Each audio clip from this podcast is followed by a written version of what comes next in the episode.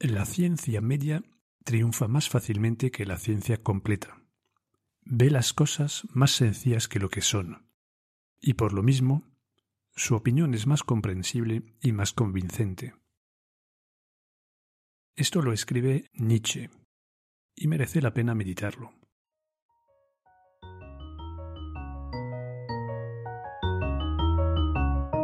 Te llames Aristóteles o Antonio García, Marie Curie o María Pérez, cuando no piensas, la lías. Todos necesitamos un espacio donde entrenar y fortalecer nuestro pensamiento crítico. Esto es, tu rincón de pensar.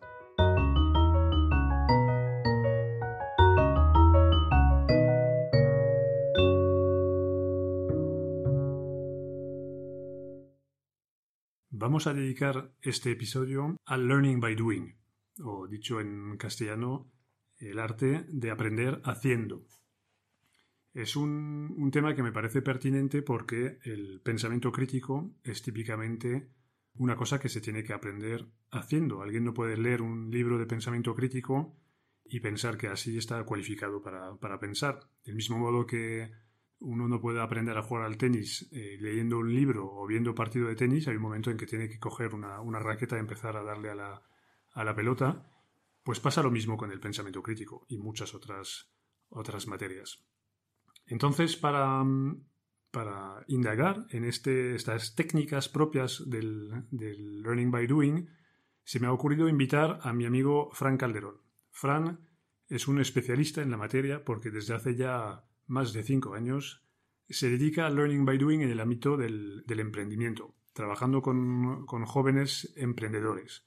Y además eh, son gente que al principio tiene que formar en esta habilidad del learning by doing antes de que ellos, ellos la, puedan utilizar para aprender a emprender. Fran, ¿qué tal? Buenas, Tibo, ¿cómo estás? Muy bien, muy contento de tenerte por fin aquí, que hablábamos de este, de este episodio desde hace mucho tiempo y ya ha llegado el día. Entonces, cuéntanos un poco eh, qué es lo que, lo que haces en, en, este grado, en ese grado universitario que se llama Lane y que, que está fundamentado en el, en el, Learning by Doing. Sí, eh, bueno, a ver, el, objetivo principal eh, del grado es aprender a emprender en equipo, ¿no? Entonces, y pivota sobre esos conceptos, aprender a emprender en equipo. Eh, y entonces, bueno, el trabajo, esta parte de Learning by Doing que, señalas, ¿no? Y, que es atractiva para vincularla con el pensamiento crítico, hace que todo sea en torno a proyectos empresariales o emprendedores reales. Es decir, los, los alumnos, nosotros le llamamos laners, según llegan, tienen que constituir empresas que tienen 20 socios esas empresas tienen unos objetivos de facturación real, es decir, no son simulacros, ¿no? Que a veces cuando esto se cuenta, la gente llevas un rato hablando y dice, pero es un simulacro, no es real, es decir, se dan de alta en Hacienda, facturan, tienen clientes y tienen unos objetivos de facturación que tienen que alcanzar con diversos proyectos. Entre esos 20 socios de empresa, porque al final son socios, eh, tienen que crear distintos proyectos y van consiguiendo clientes. Y bueno, la lógica al final es que haciendo aprenden a emprender, lógicamente, pero también en equipo, ¿no? Digamos que no puede coger un socio y hacer un proyecto él solo. Eh, les impulsamos a que sean al menos tres personas por proyecto para que estén en esa lógica de trabajar en equipo. Y esto se combina con lecturas, no solo hacer por hacer, sino que a la vez que hacen tienen que leer y la teoría ir aplicándola. Y un poco serían estos los ejes. Hacen proyectos empresariales reales, los hacen en equipo y tienen que leer y aplicar lo que leen. Vale, entonces, si te entiendo bien, de, esas primeras cosas que nos, que nos cuentas, eh, el, learning by doing no es inventar, inventar la rueda, eh, no, no, excluye las aportaciones eh, teóricas. Has hablado de libro, eh, creo que también hay algunas materias donde, donde puede haber clases, un profesor. entonces no hay, no es un, no es una cosa o la, o, la otra, no es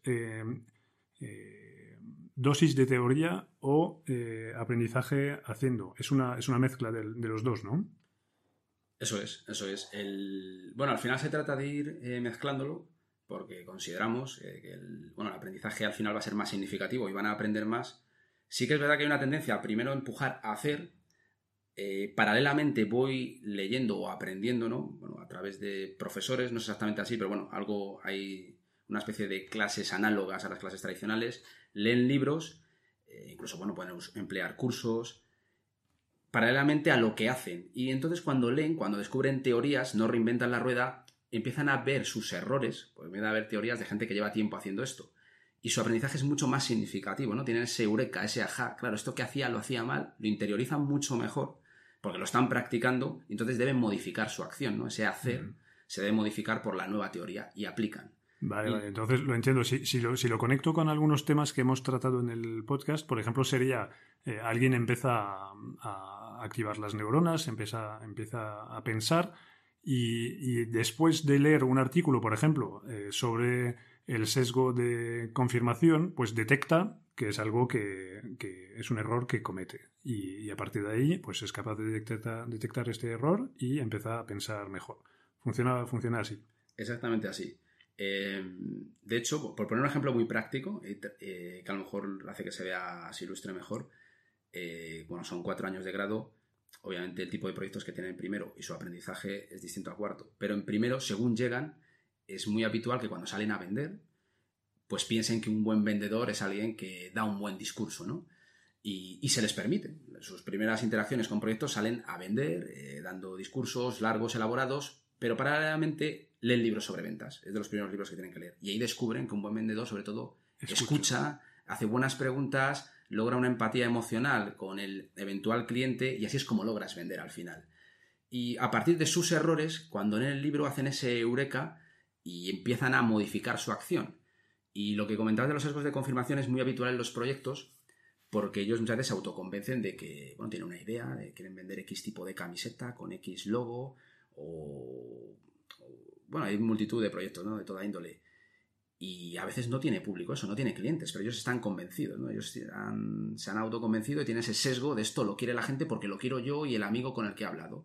Y a base de experimentar con clientes reales se acaban dando cuenta de que eso no lo quiere nadie. Y les somete a darse cuenta de sus bueno, ideas preconcebidas y sesgos.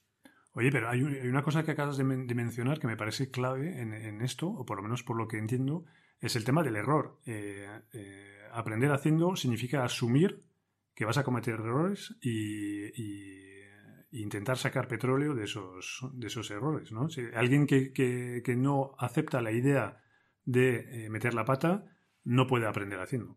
Porque siempre va a estar en el parálisis y nunca se va, se va, se va a poner a, hacer. Así. Es es una de las, de las grandes barreras que traen algunos laners. Bueno, uso el término laner, pero son nuestros sí, sí, estudiantes. Son estudiantes. Eh, es una de las grandes barreras y de hecho es muy curioso, ¿no? Porque los perfiles de entrada, eh, como es lógico, hay perfiles, por ejemplo, más académicos, que de muy buenas notas de toda la vida en el colegio.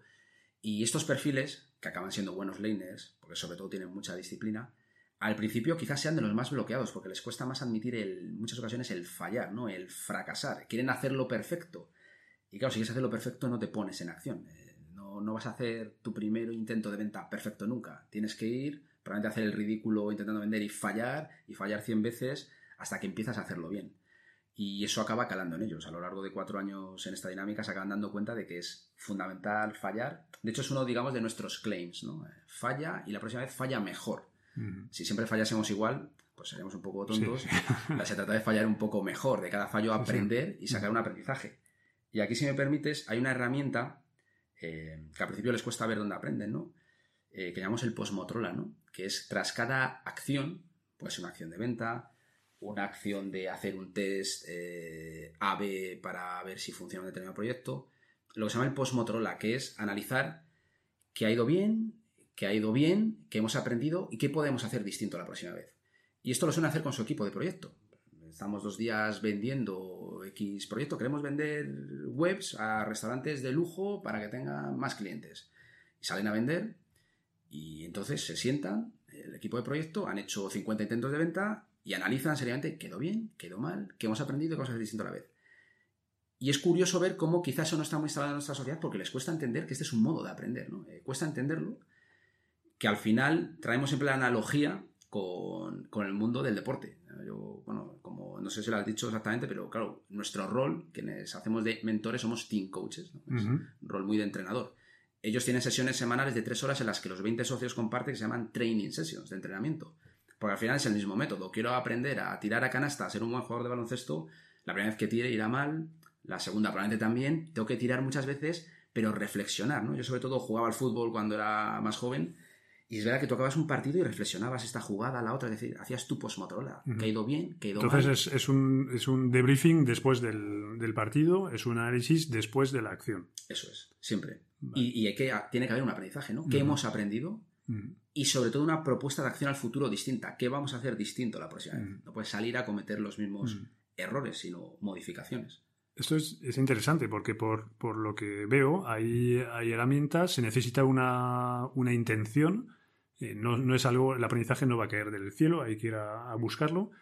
Y por lo que cuentas con esto de la herramienta del post Motorola, intuyo que, mm, que hay, hay metodologías, que la, la gente que, mm, que lo hace mejor, que progresa más rápido, que aprende más rápido, es gente que llega a sistematizar un poco su, su actividad, ¿no? Que, que, bueno, me imagino que el programa en sí, por lo que, lo que dices, lo sistematiza con esas reuniones periódicas con todo el equipo, pero ya individualmente también me imagino que se trata de, de tener alguna disciplina, ¿no? Para, para mejorar. Bueno, sin duda es la clave. Eh, herramientas, podríamos hablar de muchas que son más vinculadas al mundo del emprendimiento, a lo mejor no entran tanto al caso, pero simplemente esta reflexión constante en equipo es aplicable no solo a proyectos, sino a la... Bueno, hay que ponerse en contexto. Para ellos es muy tenso. Tienen 18 años cuando entran, tienen que lograr eh, objetivos de facturación y si lo hacen bien, pues trabajan más que sus padres, ¿no? Pues tener una empresa eh, es duro. Y eso te lleva a estar muy inmerso psicológicamente en ello y personalmente les invito a que también hagan post-Motorolas personales, es decir, mi semana como emprendedor, cómo ha sido. Que llegue el domingo y ver qué ha ido bien, qué ha ido mal, y ahí también van a descubrir cómo se han organizado. Incluso tu propia organización personal puedes descubrir si ha sido buena o mala. Es decir, tú, y eso implica una sistematización. Al final entras en esa lógica de cada día reflexionar sobre cualquier cuestión, cómo ha ido mi día, cómo ha ido esta reunión con mis socios, cómo ha ido esta reunión con un cliente, cómo ha ido mi modo de leer los libros. Tercer libro que lees y que tienes que aplicar, probablemente al principio estés un poco perdido de combinar, tengo que leer para aplicar. En el, objetivo es que según vas leyendo más libros, seas mucho más ágil en descubrir qué aprendizajes pueden ser más útiles para la práctica y cómo los vas a poner en práctica. Y eso también es algo que tienes que reflexionar sobre tu propio método de estudio. ¿no? Yo creo que todos sí, lo hemos hecho, pero haces de un modo inconsciente y aquí se trata, como bien dices, de sistematizarlo para que se acelere y también sea más preciso. Sí. Al final este famoso aprender a aprender, Ujú. entran en ello, en cómo Sí, sí, sí. sistematizar, aprender cómo aprendo en cualquier ámbito. Interesante. Y, y por, lo, por lo que entiendo, eh, y eso a mí me, me- me llega mucho porque es un, un poco de mis caballos de, de batalla, eh, es el tema de la, del silencio, en el ruido que nos rodea, en el, en el ruido también del, del día a día, en este, esta vorágine de actividad en la que estamos a veces eh, sometidos.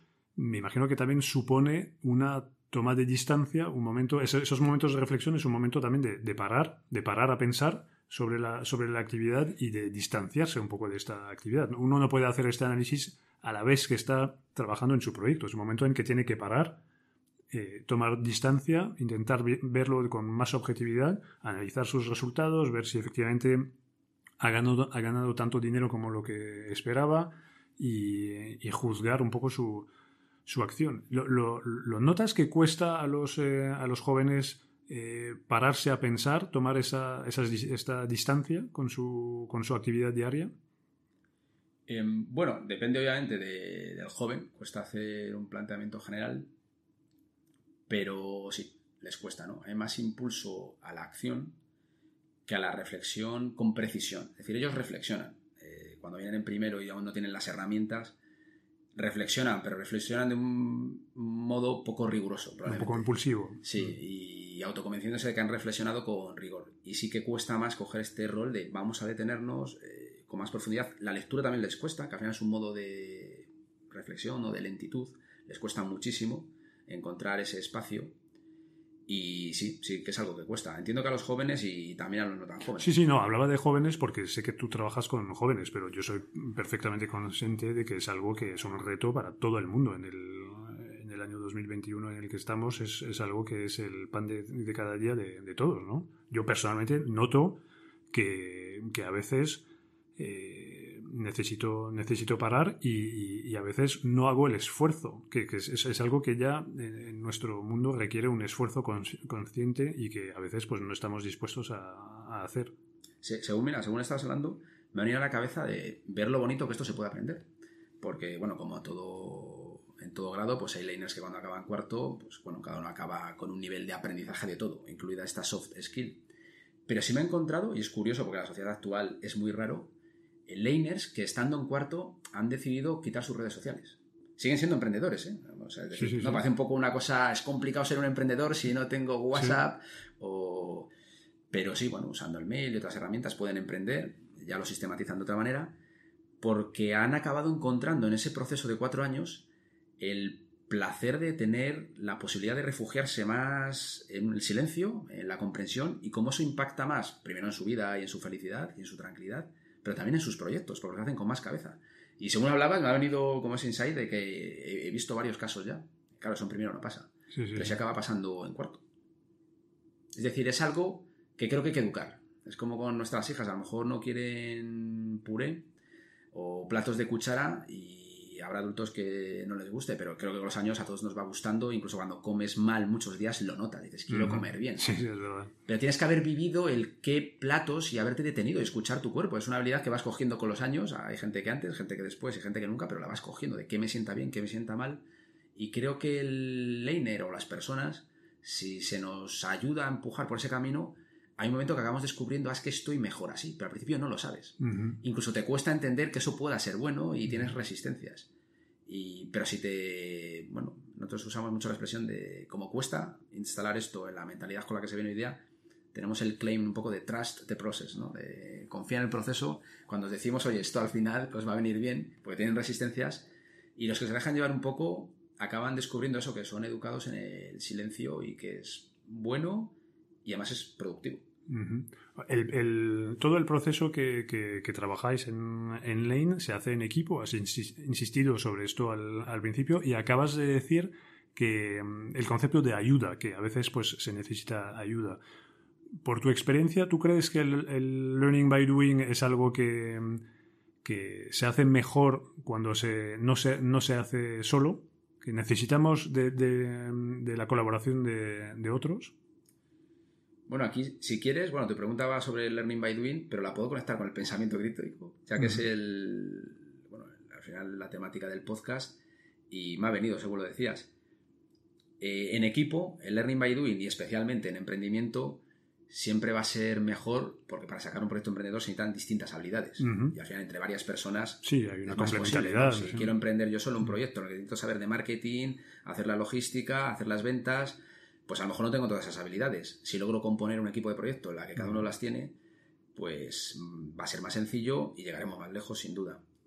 Pero además, y aquí ya conecto con el pensamiento crítico, bueno, tú inicias tu proyecto o tu pensamiento y tienes sesgos, pero cuando trabajas con otros, algunos te dicen, oye, yo no pienso igual. O quiero matizar tu idea o tu planteamiento en cualquier cosa, ¿no? En la idea de proyecto, en la estrategia de ventas, en la estrategia de marketing, en cómo organizarse el tiempo, en las reuniones que debe haber a la semana, en multitud de cuestiones. Y si hay dos, tres, cinco, y claro, los equipos son de 20, son 20 socios. Entonces hay multitud de opiniones distintas. Y creo que eso es enriquecedor porque para el pensamiento crítico y para emprender, porque hace que cada uno empiece a chocar con matices sobre sus propias ideas iniciales. Y es muy bonito de ver, y aquí conecto con el pensamiento crítico directamente, porque surge lo que llamamos el, el bueno, el diálogo, ¿no? Eh, estas training sessions que están los 20 socios dos veces a la semana son de tres horas. Antiguamente eran de cuatro, ahora son de tres horas. Claro, es un diálogo de tres horas entre 20 jóvenes, que al principio es un poco caótico y poco a poco empieza a ser diálogo. Y empleamos la palabra diálogo con intención, como distinto a debate, ¿no? Entenderíamos debate como suelto mi idea, el otro suelta otra, no le escucho mucho, sino que más bien mientras el otro habla, estoy pensando cómo rebatir lo que me ha dicho. Sí, sí, un boxeo, vamos. Claro, el diálogo, que es hacia lo que les empujamos y les entrenamos, y no es fácil porque ahí te das cuenta que la sociedad no nos ha entrenado en ello, en un diálogo real. Es más, ninguno emplea el término diálogo al principio hasta que bueno, lo descubren. Usan más en la palabra debatir. Estamos debatiendo.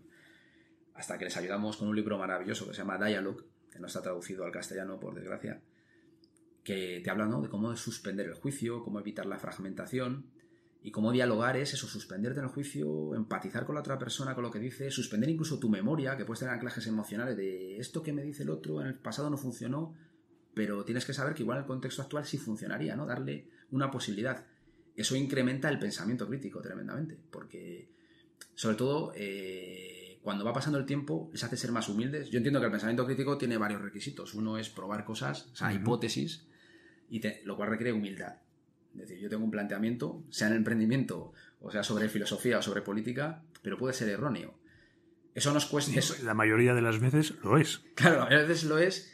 Y eso lo sabemos en la teoría, pero en la práctica nos cuesta mucho. O sea, tú y yo estamos aquí en un podcast de pensamiento crítico hablando y probablemente nos cueste aplicar esto. Es que duele. La, cuestión es que ellos friccionan. Cada semana son seis horas de fricción, de yo venía con esta idea y otro empieza a confrontar conmigo es incómodo, es tremendamente incómodo. Y además no es como la charla de política con tu amigo en el bar, que cada uno sale por donde quiere y al día siguiente te das un abrazo aunque salgas cabreado. Aquí hay que sacar una empresa adelante. Hay que llegar a una decisión. Claro, hay que converger al final. Sí. Y entonces eh, genera, eh, por un lado, la parte, digamos, que en la que yo creo que, o eso pienso, que sesgadamente enfocamos el pensamiento crítico es la parte más intelectual, ¿no? De posibilidades, y vale, hay confrontas con otras posibilidades distintas a las tuyas, pero hay una parte emocional, que creo es la humildad eh, que tienes que rebajarla, ¿no? Y digamos que el grado Lane y esos diálogos bajan mucho los humos a la gente, porque ves mucha gente con opiniones distintas que a veces mejores o más matizadas y, te, y les permite acabar aprendiendo a tener esa humildad de escuchar de otra manera. que es fundamental para el pensamiento crítico. Una pregunta sobre esta, esta humildad que me viene a la cabeza, una pregunta o una, idea. Eh, ¿Puede ser que esta humildad sea relacionada con una actitud que hay que tener cuando entras en, un diálogo y no en un debate, que es de vamos a buscar la verdad, que supone ya eh, aceptar que es posible que no la tengas toda tú y que, el, contrincante o el socio de diálogo tenga también una parte. Y entonces, ahí hay una, yo creo que ahí hay una humildad porque esta verdad, al final, se, la buscamos y es el choque con la realidad que nos va a confirmar y que nos va a dejar cada uno en nuestro sitio. O si lo hacemos juntos, pues este, este choque con la realidad que nos va a ayudar a determinar si efectivamente juntos nos, hemos acercado y hemos tocado del dedo la, verdad sobre el asunto que estábamos eh, eh, comentando. Sin duda, eso sucede. Y, lo bonito de Lane, que bueno, nosotros podemos tener ahora un debate aquí sobre ontología, pero hay como su verdad, a veces vamos a hacer sobre proyectos, ¿no? vamos a sacar este proyecto, enfocarlo de otra manera. Es muy fácil en el medio plazo contrastar con la realidad de quién estaba en la verdad, de que, con qué enfoque iba a haber clientes, ¿no? que al final es el objetivo final, clientes que te pagan y, compran lo que tú ofreces al, mercado. Entonces es bonito porque hay un momento en que puedes descubrir la verdad, ¿no? Hay otro tipo de ámbitos en los que cuesta más saber si sí, es la verdad. Sí, lo bueno del emprendimiento es que la, respuesta está, está en el mercado y en el, mercado es bastante rápido para darte una bofetada o, o darte un abrazo, vamos. Y entonces hay gente que, bueno, es jóvenes, ¿no? Que llegan mm. entre los 20 y algunos muy echados para adelante. Al principio son los que hasta monopolizan las conversaciones con sus grandes ideas que van a arrasar en el mercado.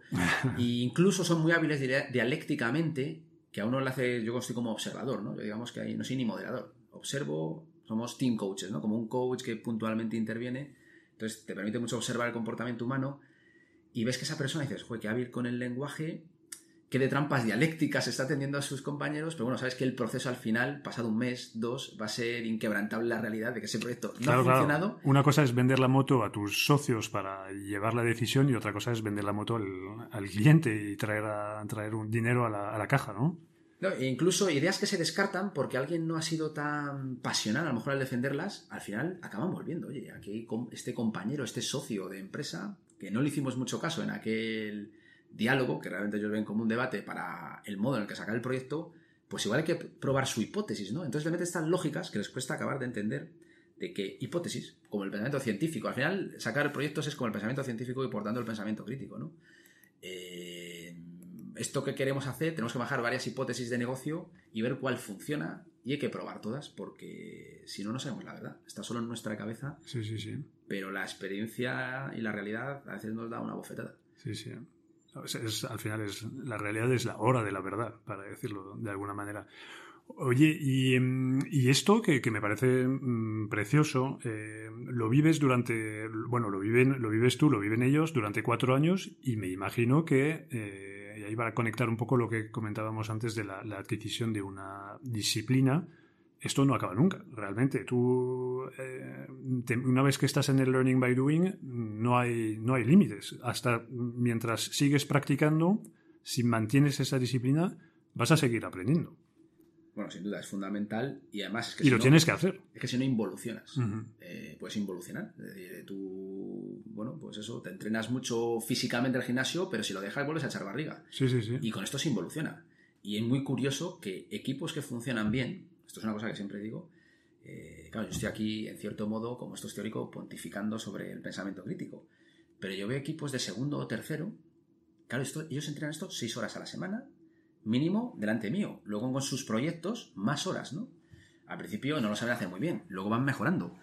Y yo, a veces se lo digo a los compañeros, ¿no? Team coaches, dialogan mejor que nosotros. O sea, cuando están en segundo o tercero, nosotros les ayudamos a aprender esto. ¿Por qué? Somos más mayores, tenemos clara la teoría, porque lo practicamos menos. Es decir, como estamos todo el día con ellos, nuestras reuniones de equipo de team coaches son de menos horas, al final nos vemos a la semana en equipo, todos nunca, pero a lo mejor por cursos, pues dos horas, nos entrenamos menos. Y por tanto, cuando trabajamos en equipo nosotros, a veces siento que nuestro diálogo es mucho más pobre desde esa perspectiva de, de amplitud de miras, de someterse al pensamiento científico, que de laners de tercero, que tienen 20 años, que están mucho más entrenados. Es decir, la capa teórica lo tenemos claro, e incluso a lo mejor podemos saber ayudarles a ellos a llegar aquí, pero aplicarlo a nosotros mismos nos cuesta más porque no estamos suficientemente entrenados. Esto, esto me encanta, lo que acabas de, de decir, la verdad es que no, no, no lo había planteado así nunca, este tema de, de involución, y lo veo, lo veo ahora súper claro. En el tema del pensamiento crítico es cuando, no sé si estarás de acuerdo conmigo, pero yo creo que es cuando eh, has avanzado en este camino, has mirado un poco a tu alrededor, en tu entorno inmediato, y te has dado cuenta de que a lo mejor pues, habías avanzado más que los demás, entonces te relajas un poco y puedes llegar a encer- encerrarte en algunas eh, certidumbres y, y, y claro, es que yo creo que ahí una, cuando, cuando dejas de, de andar rápidamente estás, eh, estás fuera de juego. Yo, yo creo que en el ámbito del, no sé cómo, cómo lo verás tú, pero en el ámbito del pensamiento crítico me parece que un síntoma de esto es cuando eh, desvirtúas un poco la expresión pensamiento crítico y encerrado en tus eh, certidumbres eh, acabas criticando más que pensando, ¿no? Sí. eh, bueno, esto hablo de lo que, lo que pienso. Yo creo que cuando la sociedad, pensamiento crítico, ha perdido un poco capacidad significativa el término, ¿no?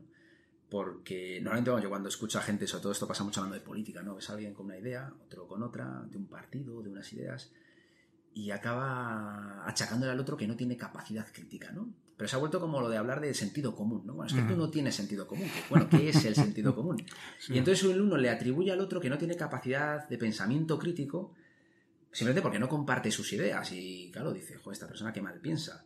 Cuando al final se trataría de un método, aplicar un método. Y esto me gustó un libro, creo que fue, lo leí en un libro de Carl Sagan, que aunque es conocido por la ciencia ficción, era un hombre que pensaba muy bien. Y hay un libro, creo que se llamaba, no me acuerdo, lo leí hace años, Dioses y Demonios, creo que se llamaba, que habla del pensamiento riguroso. Y me gustó el término, porque queriendo decir lo mismo, quizás sea un término menos desgastado y qui- quizá más eh, visual, ¿no? El pensamiento riguroso, es decir, que No, y además el término, yo creo que el término riguroso, cuando yo lo, lo escucho o lo uso, incluye como más una obligación personal, es una, es un, es una labor, ser riguroso. Eh, criticar a veces, el problema de crítico es que deberíamos hablar de... mm, Bueno, no es difícil for- criticón. formula- formularlo, pero es que el pensamiento crítico incluye la autocrítica. Eh, y, no, y a veces cuando lo, cuando lo escuchas o lo, dices, pues no, no se, te puede escapar este componente de autocrítica. Sin embargo, es verdad que riguroso normalmente es algo que, que te aplicas a ti. Eh, es, una, es una ambición que tienes tú mismo de ser riguroso. Y lo, lo- lo- lo ves, lo ves como un, un reto personal, una obligación. Eso es interesante. Pues buscaremos la referencia, lo pondremos en, el, en las notas del, del, en el descriptivo del, del episodio. Pero perdón, te he cortado. Eh, seguimos con el, el pensamiento riguroso. No, era esto, el que el pensamiento crítico, es verdad que a veces, hoy día, por cómo se emplea el término, empieza a revestirse un poco de una connotación un poco narcisista, que la gente Mm. dice, "Buah, es que no tienes pensamiento crítico, eh, como da a entender que el otro no tiene tu lucidez, pero no lo ha sometido a ningún proceso. Y pensamiento riguroso quizás sea algo que visualiza mejor eso que decías, ¿no? El rigor y el aplicárselo a uno mismo. Y de ahí que sea importante practicarlo siempre, aunque no es fácil. Porque si paras, entiendo que esto debe ser, no, no soy neurocientífico, pero entiendo que es un impulso de supervivencia. Pues tienes que en la vida tomar decisiones y tener certezas, pues si no te paralizarías ante el león que viene a comerte, ¿no? Y tenemos la tendencia a quedarnos ahí en ese anclaje. Cuando he detenido mi... Ex... Por ejemplo, yo ahora eh, estoy en, en, el grado lane, tengo mi visión de cómo hacer el team coaching y cada mes voy a veces cambiando, estaré lo cierto, ¿no? Pero si mañana lo dejase por completo esto, probablemente mi visión del team coaching se quedaría anclada en cómo lo veo ahora. En lugar de seguir evolucionando, que probablemente seguiré cambiando de opinión en el futuro, ¿no? Y en efecto, es un riesgo. Dejas de tocar una temática y te anclas, ¿no? Y dificulta tu posibilidad de cambiar de opinión. Yo creo que te anclas ahí y te cuesta más cambiar de opinión. Porque nos cuesta mucho cambiar de opinión. Y aquí con esto con lo que decías antes, cuando hablé del pensamiento riguroso, que hablabas de aplicárselo a uno mismo. Y claro, lo bonito del grado Lane, por lo que en principio deberían desarrollar un buen pensamiento crítico, es porque hay sesiones de feedback. Es decir, eh, ellos, los laners, eh, bueno, les obligamos a lo que llamamos el feedback continuo, así se lo impulso yo. Realmente en principio hay dos momentos en el año, las evaluaciones. Las evaluaciones son autoevaluaciones, Sí. no viene un profesor a poner nota. Ellos evalúan de un mapeado de procesos, cómo soy vendiendo, cómo soy sacando proyectos, cómo soy ideando. Porque hay gente que idea, pero luego ejecuta mal, pues cómo soy ejecutando, cómo soy con el branding, cómo soy con el marketing, cómo soy trabajando en equipo.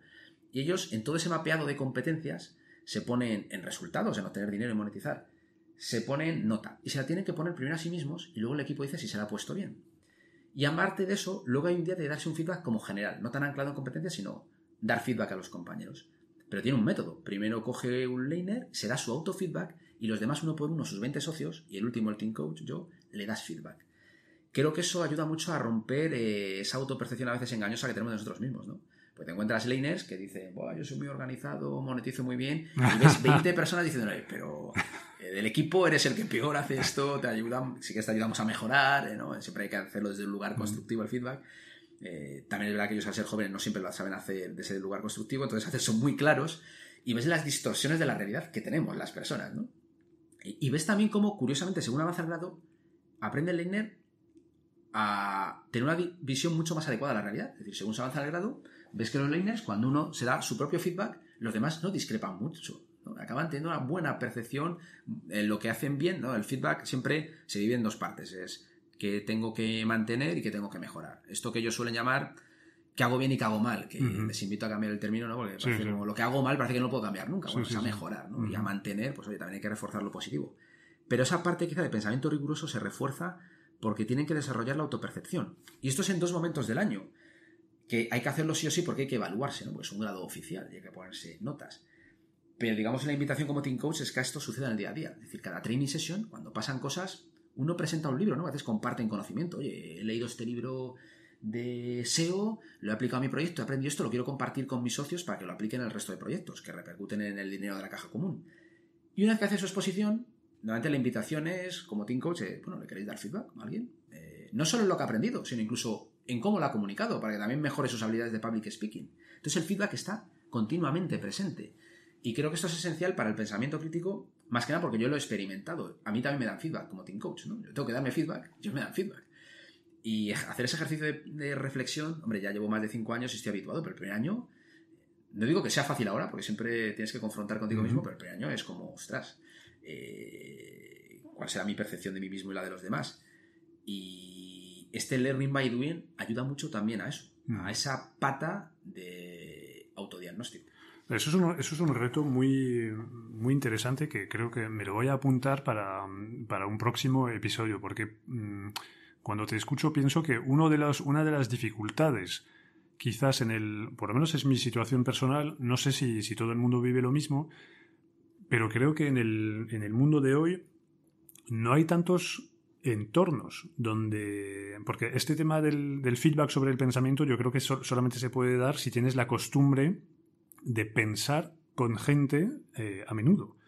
Entonces, eh, eso me recuerda a, una, cosa que había inventado el, el, el genio eh, Benjamin Franklin, que tenía, que además de ser un, un genio, pero tenía, tenía una cierta humildad, porque había, había creado un grupo de pensadores con amigos, eh, lo llamaba eh, junto, y se reunían cada, no sé si era cada semana o dos, dos veces al mes, y, pensaban juntos. Entonces, esto yo tengo la sensación de que es algo que no, no ocurre de manera natural en el mundo de hoy. A veces comentas cosas con compañeros de trabajo o con hermanos o con amigos, pero no hay como una recurrencia que permitiría, o por lo menos es, lo que a mí me ocurre, no hay una recurrencia que permitiría recibir un, feedback de alguien sobre eh, mi manera de pensar, mis debilidades a la hora de dialogar.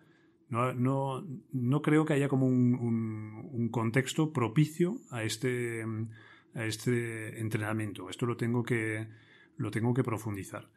Pero bueno, un millón de gracias por todas esas, em, esas aportaciones. Yo creo que em, ayudará, a mí me ayuda mucho y creo que ayudará mucho a todos los oyentes del, podcast a entender el, pensamiento crítico como un, trabajo en curso, voy a decir, que nunca, nunca para. Y, animaría entonces incluso a la gente que descubre el podcast em, a no verlo como una como una serie o una telenovela y entonces la gente que lo coge en curso pues solamente es, espera los, los, nuevos episodios. Es, es importante ver que son todos pequeñas piezas, eh, pequeñas eh, herramientas que permiten entrenar y, alguien que descubre el podcast en el episodio 16 eh, puede perfectamente sacar mucho provecho de escuchar el, el 4 y diría, incluso más, que el que ha escuchado hace meses el episodio 1, pues eh, no viene mal eh, volver a escucharlo. Yo personalmente, como sabéis, he escrito un, libro sobre el pensamiento crítico y, a veces tengo amigos que me, me, dicen, bueno, y ahora, ahora que, que este, este trabajo está terminado, que ya me ven como un experto en pensamiento crítico y, me preguntan por la, próxima temática que, la, que, voy a trabajar, como si yo pudiera dar por zanjado el tema del pensamiento crítico, y cuando, en realidad soy perfectamente consciente que, que, este libro lo voy a leer eh, cada año o cada dos años. Eh, porque, porque es algo que no, no, se adquiere una vez por, por todas. Y ahí vuelvo, vuelvo a recuperar tu, tu concepto chulísimo de involución. No quiero involucionar en términos de pensamiento crítico y quizás la imagen que nos podamos, con la que nos podemos quedar es que estamos, estamos subidos a una, a una de esas, eh, como una escalera mecánica, pero la hemos cogido al revés. Entonces, si no avanzamos, pues eh, vamos a retroceder. Eso es un poco la, la idea. Pues un millón de gracias, eh, Fran. A ver em, si tengo la oportunidad de volver a, invitarte, porque sé que sobre esta temática tienes muchas más cosas que, contarnos. Eh, pues gracias a ti, Tibo. Ha sido un placer. He disfrutado, me lo he pasado bien y he aprendido. Así que yo encantado de volver. Hasta pronto. Hasta pronto. No sé si eres un oyente fiel o no. Te agradezco tu atención en ambos casos. Si es el primer episodio que escuchas, te animo a escuchar los anteriores, porque son contenidos que no caducan, no son temas de actualidad, son consejos, buenas prácticas de pensamiento crítico que valen en todas las épocas. Si eres un, abonado, voy a decir, pues te agradezco tu, tu fidelidad y más aún te agradezco tu compromiso con el pensamiento crítico. Que pases una muy buena semana. A bientôt.